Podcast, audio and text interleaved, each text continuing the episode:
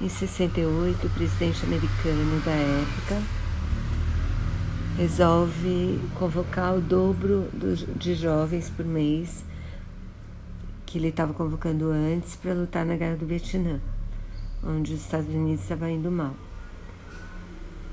O, é o último ano do mandato dele, os, várias lideranças, vai haver uma convenção democrata em Chicago, e várias lideranças de um, liderança dos Pantera Negra, dos Panteras Negras, do Partido Democrata Jovem, um homem que eu não sei se, que tipo de liderança ele era, mas ele era partidário da não violência,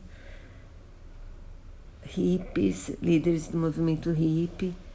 Eles resolvem montar uma mega manifestação, Martin Luther King tinha sido assassinado há pouco tempo, em Chicago também, para aproveitar a liderança da Convenção Democrata. E acaba acontecendo um confronto com a polícia e, e sete dessas lideranças, oito dessas lideranças são presas. Um deles é do movimento Pantera Negra e ele acaba sendo julgado separado porque ele é acusado de um outro crime e, e ele acaba, o, advogado dele está ferido, ele não tem representação, e os outros sete são julgados. E, bom, a história eu não conhecia, achei muito bem contada, muito interessante, acho que teve tudo a ver com o final da Guerra do Vietnã.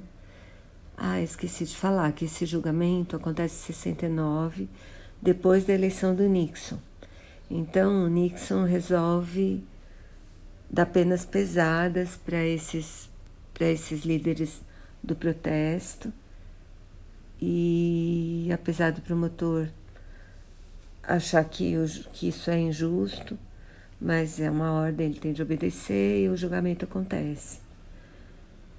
E a história é super bem contada, a trilha é ótima, os atores ótimos, ótimos.